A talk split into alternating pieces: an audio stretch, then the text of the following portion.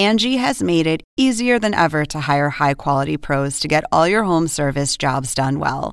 Just bring them your project online or with the Angie app, answer a few questions, and Angie will connect you with local pros who match your specific needs. Or book a service instantly at an upfront price. So join the millions of homeowners who use Angie to care for their homes and get your next home service job done well. Download the free Angie mobile app today or visit Angie.com. That's A N G I.com. Angie has made it easier than ever to hire high quality pros to get all your home service jobs done well. Just bring them your project online or with the Angie app, answer a few questions, and Angie will connect you with local pros who match your specific needs. Or book a service instantly at an upfront price. So join the millions of homeowners who use Angie to care for their homes and get your next home service job done well. Download the free Angie mobile app today or visit Angie.com. That's A N G I.com.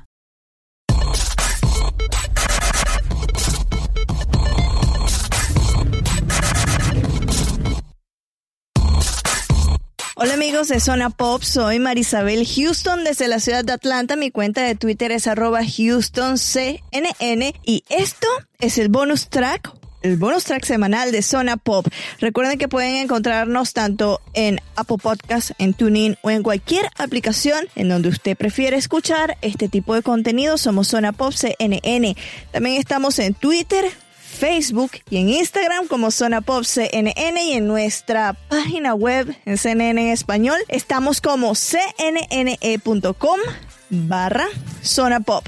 Ya dicho esto, haciendo la promoción de nuestro contenido, les presento este bonus track muy especial, muy especial para mí porque yo soy fanática de ellos dos.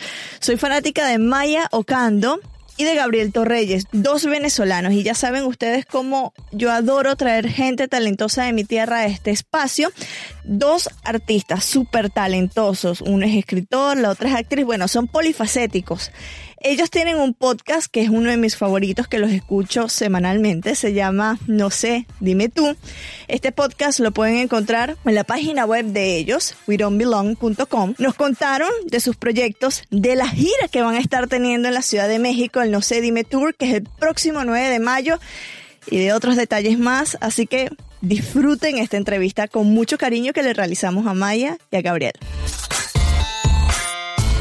Amigos de Zona Pop y de CNN en español, yo estoy pero en las nubes porque estoy a punto de conversar con Mayo Cando y Gabriel Torreyes. Ellos son dos venezolanos talentosísimos y obviamente yo siempre le doy mucho espacio a mi gente de Venezuela que nos vienen acá a hablar en cnnespañol.com sobre su podcast, sobre la serie que tienen online también y de una gira que están, que están a punto de hacer el comenzar en la Ciudad de México, además de otros proyectos. Mil gracias Maya y Gabriel por estar acá. No, gracias a ti por todo el apoyo y ya por fin poder eh, materializar pues nuestro primer encuentro. Así sea por, digital. Encuentro virtual, aunque sea. A ver, a la gente que no los conoce, que bueno, uno que salgan de la piedra, ¿no? Sí. Obvio.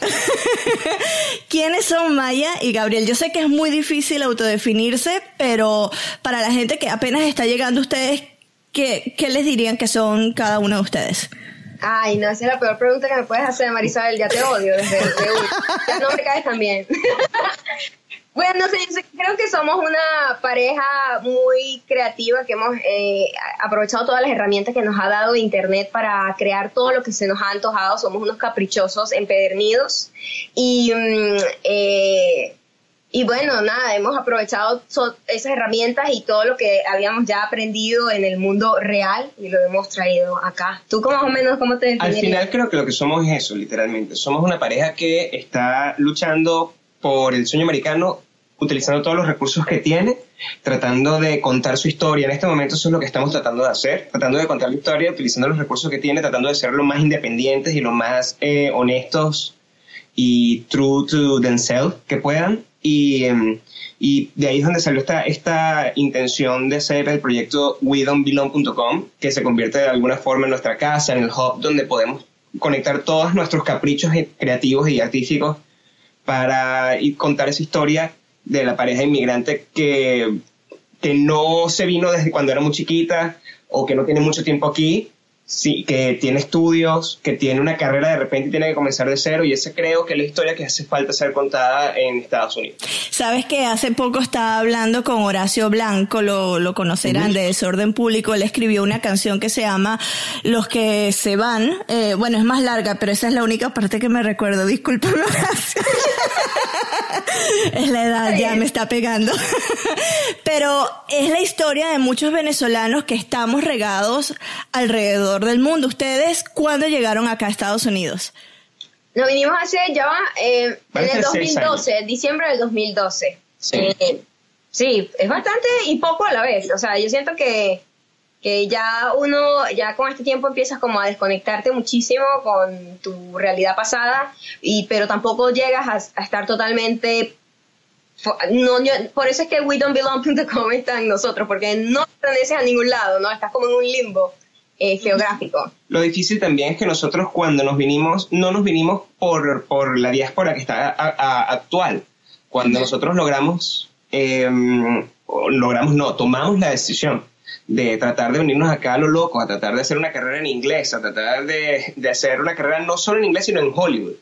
Eh, sin tener ningún contacto y sin haber hablado inglés antes, lo hicimos sin haber considerado el, el, tema político como algo que, que, que, fue... No fue determinante. fue determinante, No era determinante y creo que es, es, distinto cuando nosotros siempre soñamos, somos unos nómadas, ¿no? Entonces somos muy desconectados, muy desapegados también. Entonces nosotros mientras estemos juntos podemos vivir en donde sea. Y, y, para nosotros siempre fue un plan, mira, nos tenemos que ir eh, a otro país. Siempre soñamos con vivir en otro país. Vivir en Hollywood, por supuesto, y tratar de lograr nuestro sueño en Hollywood era como el sueño máximo que lo veíamos como casi imposible, pero era como el sueño máximo. Por supuesto que la situación país eh, es una cosa que está ahí, es real y, ha sacado, ha empujado un gentío. Pero nosotros, honestamente, teníamos planes de irnos desde mucho antes, ¿verdad? Lo cómico es que eso, de alguna forma, es el gran villano de We Don't Belong Here, o No sé qué hacemos aquí, que es, que es el proyecto como cumbre que está, en el que estamos metidos ahorita, el que estamos más eh, emocionados con él, que porque si bien nosotros nos venimos acá pensando en el sueño americano y, pensando en Hollywood pensando en, en, ser unos peces eh, pequeños luchando en un estanque más grande y todo eso, al final fue la situación política de Venezuela la que nos empezó a dar golpes bastante bajos sí. y, y, y, la base de las tragedias y sobre todo de la comedia que tuvimos nosotros tratando de salir de esas tragedias. Entonces, esa es la, la, la historia que estamos tratando de contar todos los viernes en wedon'tbelong.com con este libro y este podcast al mismo tiempo. Bueno, son muchos proyectos, una página fabulosa. Yo soy fanática de este tipo de páginas porque me das contenido desde recomendaciones eh, para leer, que son los capítulos del libro, el podcast, eh, tú los capítulos que los lees también los narras, eh, Gabriel. Entonces es una página bastante completa y yo quería llegar al punto de eh, el primer capítulo que escribiste, ¿no? Que fue el capítulo de en el que Maya se entera de la enfermedad de su mamá. ¿Cuándo escribieron esto? ¿Cómo llegaron a que este iba a ser el primer capítulo con el que iban a abrir la serie o este libro? Ojalá que lo tengamos en las manos. Si me escucha un editorial, por favor, vean la página, lean a Gabriel. Sí, es cómico porque además eso es lo que queríamos hacer. El, el, siempre, desde que llegamos acá lo que habíamos querido hacer es una serie de televisión. Es como el plan número uno. Y sabemos todo lo que, después de un tiempo trabajando en esto, sabemos todo lo que involucra hacer una serie de televisión y sabemos todas las manos que tienen que estar metidas y todo el dinero que tiene que estar.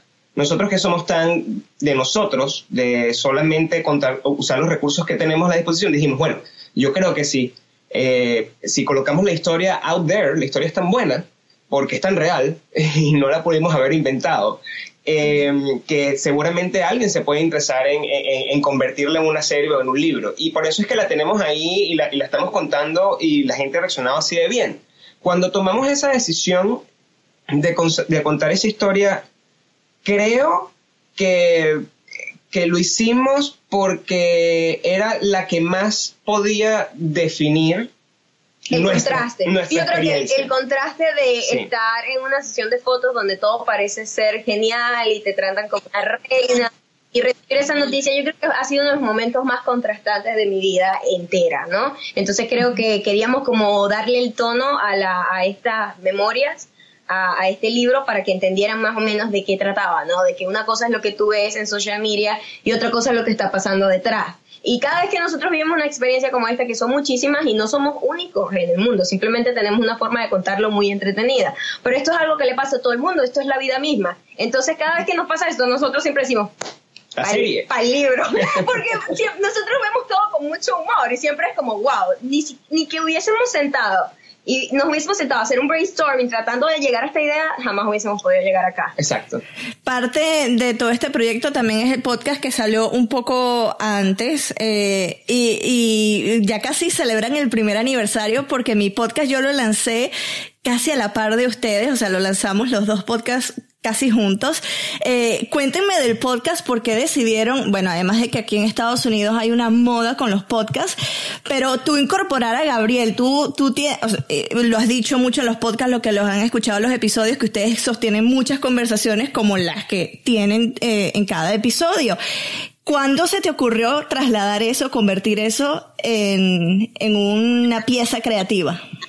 Bueno, eh, yo estaba comenzando yo a ser consumidora de podcast y era lo que más me gustaba. De hecho, en internet yo no veo tutoriales, no veo nada de lo que normalmente la gente consume en YouTube. Yo consumo podcast. Entonces yo le decía a Gabriel, Gabriel, tenemos que hacer un podcast porque nosotros somos, eso, la gente dice, ¿cómo han estado ustedes juntos por casi 13 años?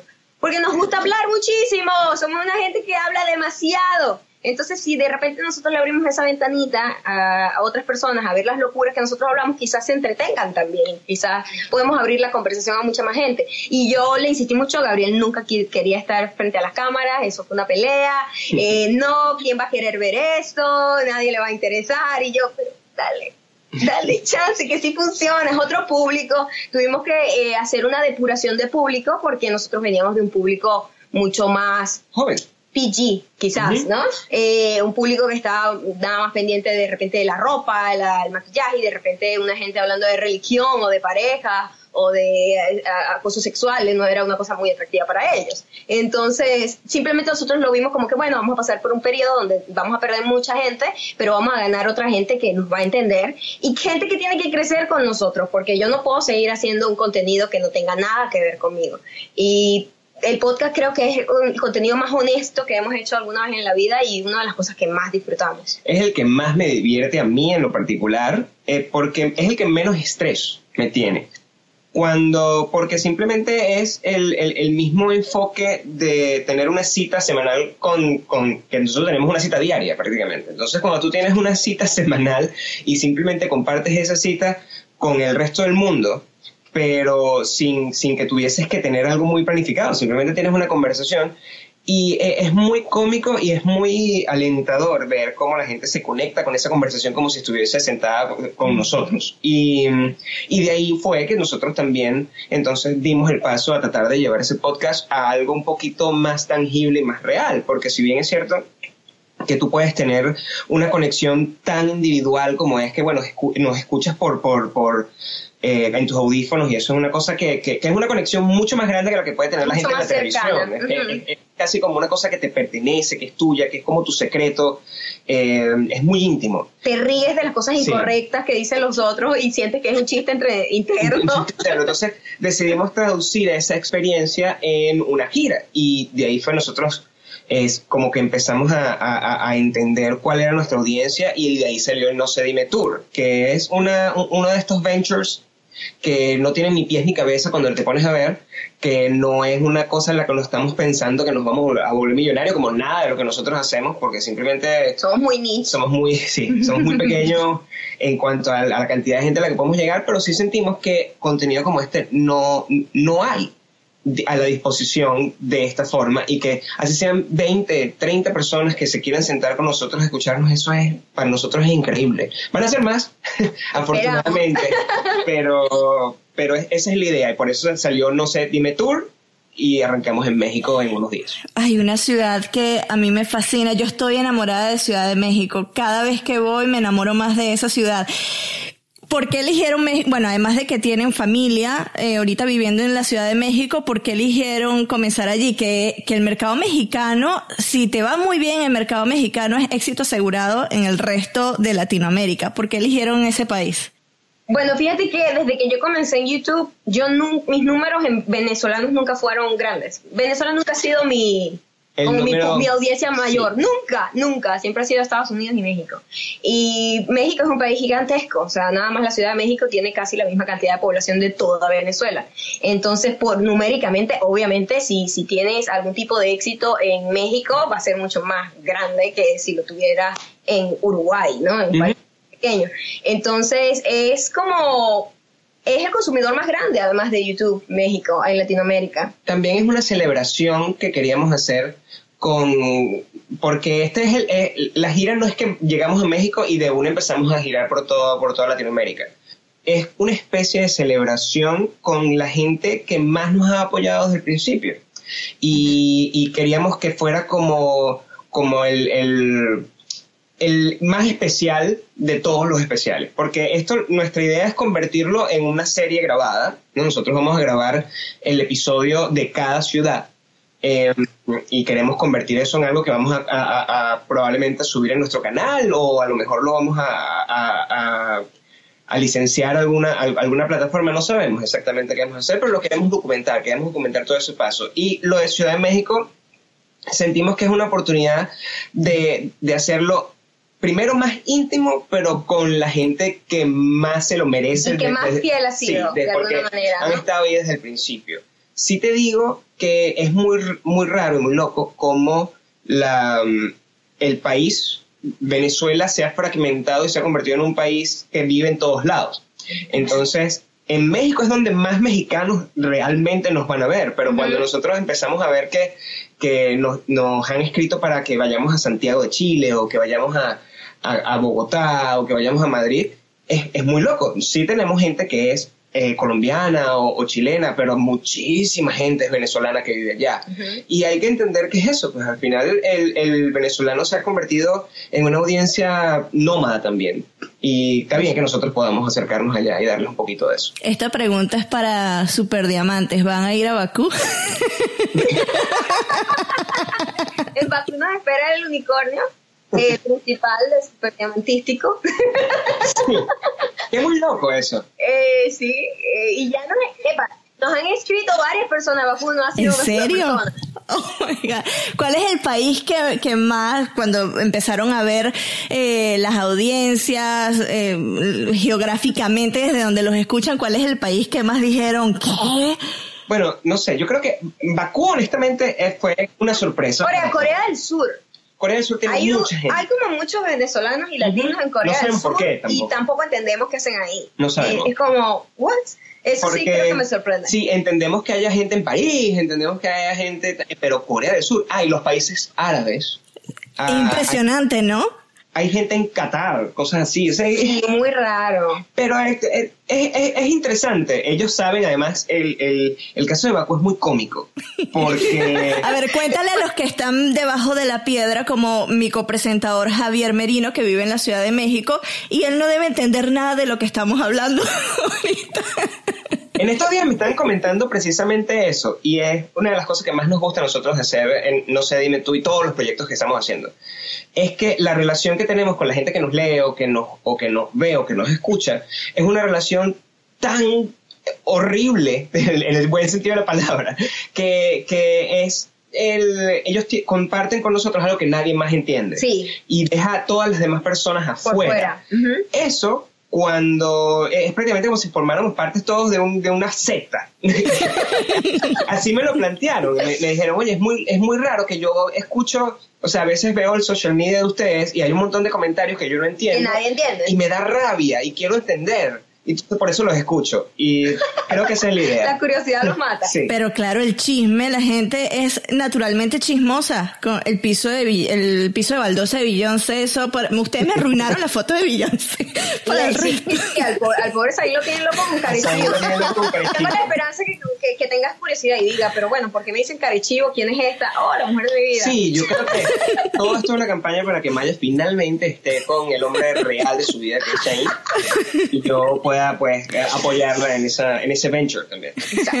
cuéntame, cuéntame Maya de One Girl Show. Bueno, One Girl Show comenzó primero como unos eh, micro, ¿cómo se dirían? Como unos cortometrajes y poco a poco ha ido, he ido como simplificándolo y haciéndolo más como monólogos. Eh, ahorita en esta tercera temporada estamos enfocándonos en eso, son monólogos. Yo siempre eh, eh, siempre he sido una, como una cosita rara que no pertenece y que siempre observa mucho las cosas con mucho humor y con, con, mucho, con mucha ironía y muy sarcástica y muy antipática, porque es que esta carita que me dio la vida, la gente se confunde y cree que soy una gente dulce.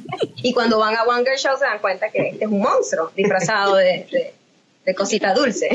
Entonces, más o menos es One Girl Show, como una, una oda a mi oscuridad. Era muy cómico cuando arrancamos el proyecto, eh, porque lo escribía yo. Y era siempre, se, pensó como un monólogo, pero tenía, en algún momento se nos fue de las manos como todas las cosas y empezábamos como a hacer, a hacer las superproducciones y siempre somos nosotros dos, porque nosotros no trabajamos con, con, con crews ni le llamamos a otra gente para que nos haga la cámara, nos edite, todo lo hacemos nosotros en la casa. Entonces eh, empezamos a escribirlo y se hicieron unas horas maravillosas, unas obras que tienen 300.000 vistas, o sea, tampoco es, es, nada eh, despreciable por ese lado, pero eh, nos dimos cuenta de que, sobre todo yo, en, para esta tercera temporada le dije a Maya, hey, pero es muy, me da rabia eh, que tú que tienes ideas tan propias y tan particulares y que las mujeres necesitan tener una voz así, estés diciendo como las cosas que yo puedo escribir, que al final es una percepción de un hombre. Y, y si bien la percepción que yo tengo es, es, bastante romántica y bastante respetuosa, no es la percepción que puede tener una mujer. Eh, Maya tiene una, una, carga de humor que todo el mundo ya conoce a través del podcast y siento que una vez que, lo, que empieza a escribir estos monólogos que son tan inteligentes, y no lo digo porque está aquí al lado, porque se lo digo todo el tiempo, eh, siento que, que es una, una, manera también de showcase su talento, porque mucha gente puede pensar que, bueno, Maya es una cara preciosa que nada más recita unas palabras que hace un tipo detrás de, de, bastidores, y no es verdad. Maya es quizás el motor de todas las cosas eh, que, que, pasan y es la inspiración de las cosas que yo escribo, por eso el tema de todas las cosas que yo hago es ella pero es súper de admirar y siento que Wonder Show tiene una muestra de eso que todo el mundo debería ver y debería entender y conectarse con eso. ¿Qué otros proyectos tienen en mente? Bueno, si por eh, eh, si todo esto lo que están describiendo no fuese poco, eh, ¿qué debe estar esperando la gente de ustedes durante el resto de 2018? Bueno, nosotros esperamos eh, solidificar la idea de llevar eh, nuestro libro a un libro físico, mm. poder hacer una gira firmando libros y conociendo a todos los superdemantes alrededor del mundo. Por supuesto, eh, finiquitar una serie, hacer una serie es nuestro sueño. Y fíjate que cuando nosotros comenzamos con nuestras series, que queríamos hacer una serie, queremos hacer una serie, y, y, tenemos un montón de ideas de series también que hemos pichado por todos lados y todo esto. Pero hasta que llegamos y dijimos, pero ¿por qué no hablamos nosotros mismos? Yo creo que es el tema que mejor conocemos y que mejor dominamos. Y creo que hacer una serie de eso inspirado como en los hechos reales sería como el máximo la máxima. Pues. Sí, cierto. Eh, nosotros en estos días estuvimos haciendo como la lista, eh, el, el, como la lista de episodios de lo que sería el rundown, de lo que sería la primera temporada, si lo dividiéramos en, en temporadas, eh, esto que estamos escribiendo de no sé qué hacemos aquí. Y mm, no sé qué hacemos así, por ejemplo, además tiene la particularidad de que es muy ambicioso porque es bilingüe, lo que genera una, una angustia adicional, el hecho de que tener que escribir eso tanto en inglés como en español, porque nosotros queremos llegarle a los dos públicos, siempre. y todo el proyecto de WeDon'tBelong.com es en, en, inglés y en español, lo que también es, lleva muchísimo trabajo.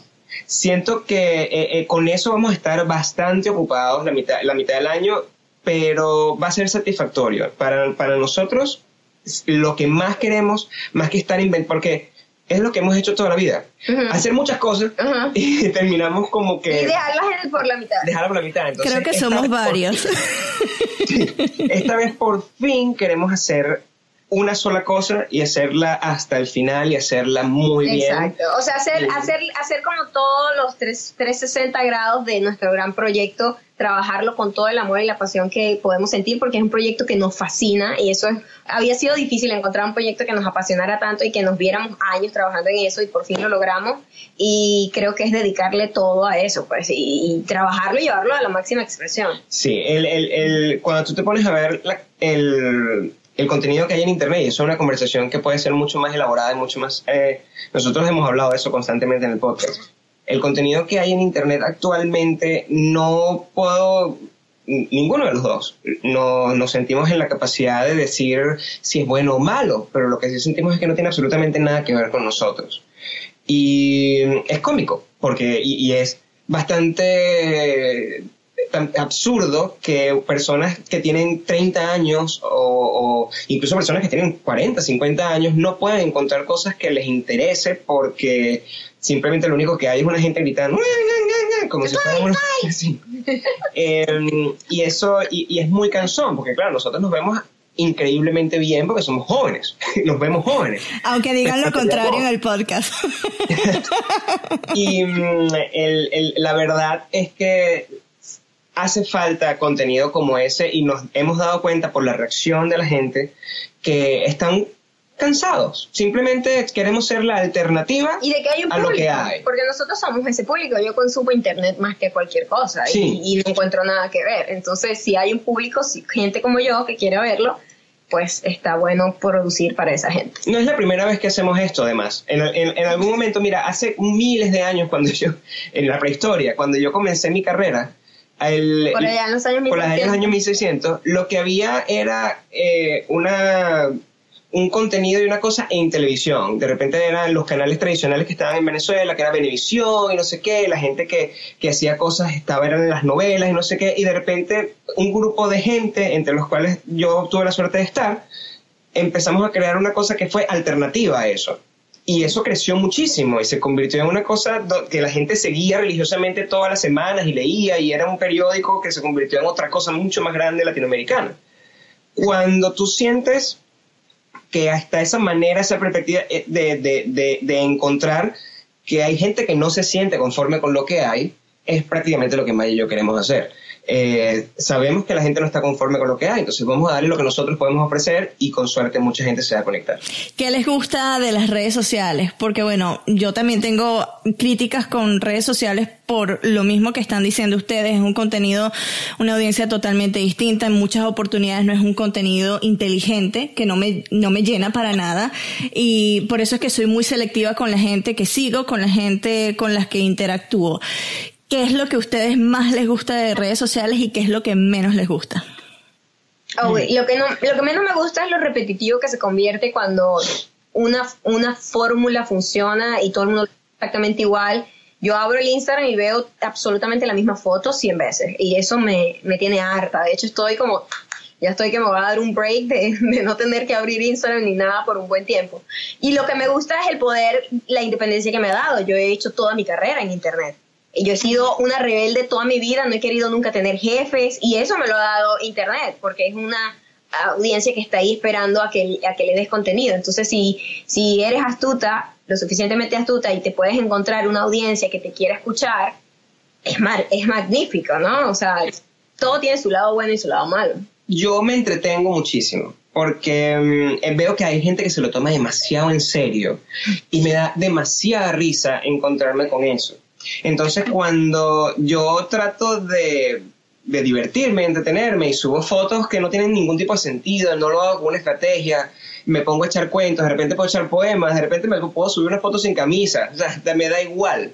Y mm, eso es no tomarme tan en serio porque al final es súper ridículo todas las cosas que hago.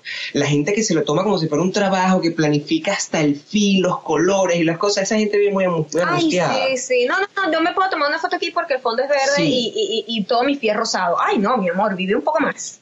Y en, cuanto, y en cuanto al internet como tal, o sea, cuando no, hay, no existe nada tan, tan independiente, tan libre como nosotros que podamos decir, oye, tenemos que agarrar y, ir a, reunirnos con 50 mil personas y cambiar todo lo que queremos hacer para que nos financien para poder hacer una serie o lo simplemente lo escribimos y lo subimos. Ese, e, eso tan directo, tan automático, no se puede conseguir en ningún lado. Nunca te lo dio la televisión, nunca te lo dio la radio. Eh, y, es, y, es, y es una realidad. La gente que escucha radio probablemente sea mucho menos de la que escuchan los podcasts de nosotros toda la semana. Y ahí se siente, ahí se siente que la diferencia está, que simplemente es utilizar los recursos que tienes a la mano.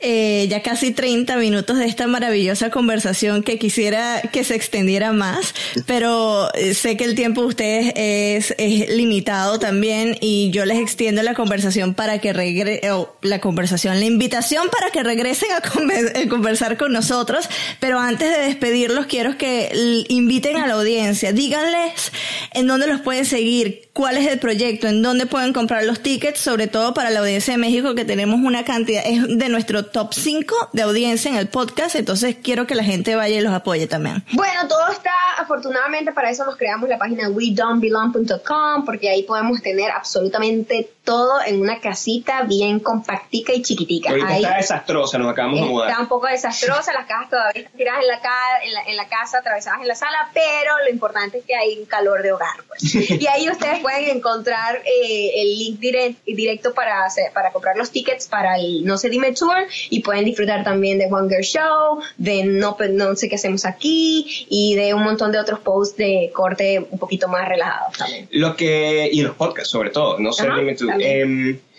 el, el, tour comienza en el 9 de mayo en el Teatro NH de Ciudad de México. Los tickets están en, en pero también lo puedes comprar directamente de aquí del teatro. Y si te metes en Ticketmaster, que es lo que nos hace sentir como si fuéramos unos rockeros, y nos da mucho eh, también Compra los tickets en Ticketmaster. Mira, mamá, lo logré, lo logré. también lo puedes, lo puedes comprar ahí. Eh, el, va, a estar, va a estar bueno porque va a ser simplemente esta conversación, este podcast que nosotros tenemos en la semana, pero con 200, con 200 con público en vivo, que además el público en vivo va a participar, los comentarios no van a ser leídos, sino que va a haber un micrófono para el público. Vamos a tener un invitado. Vamos a tener un invitado especial que va a ser eh, va a ser sorpresa siempre, porque la idea es que vayan a vernos a nosotros, no a ellos. Entonces, es, un, es un bono, es un bono que les damos, ¿ok? Y, y, y nada, el, el la idea es que se, esto se traduzca a todas las otras partes de Latinoamérica. Queremos conocer el mundo entero uh, llevando este podcast. Donde haya diamantes, nosotros estamos excavando. Sí. Donde haya super diamantes, nosotros vamos a ir para allá. Y bueno, muchísimas gracias, obviamente, a ti, Marisabel. Y, Por ser tan, tan, tan consecuente. Y darnos tanto espacio. Constante, una cosa, constante con nosotros. A una gente tan impresentable para que pueda estar tanto tiempo secuestrando tu, tu, tu podcast. Por favor. Si quieres, nos despedimos así. Bueno, muchísimas gracias. Oye, Marisabel, ha sido un placer. Muchísimas gracias por darnos este espacio Vamos en a hacer tu increíble plataforma. el nené y la, misa. Muchísimas gracias. La candela. ay, ay, el próximo podcast. Bueno, ya saben, si quieren asistir a la primera parada del No sé Dime Tour en la Ciudad de México, tienen que estar muy pendientes, ir a ticketmaster.com, buscarlos. 9 de mayo se estarán presentando o estarán grabando un episodio de su podcast allá en la ciudad que yo tanto adoro como en la Ciudad de México. Javier tiene que ir, salir de la piedra, por favor. Sé que no está en este episodio, pero él está muy ocupado. Nos vamos a escucharla en el episodio semanal. Pero mientras tanto, vayan, síganlo en las redes sociales, muéstrenle amor, díganles que Zona Pop los envió. Y muchísimas gracias Gabriel y Maya por estar acá y los esperamos de vuelta.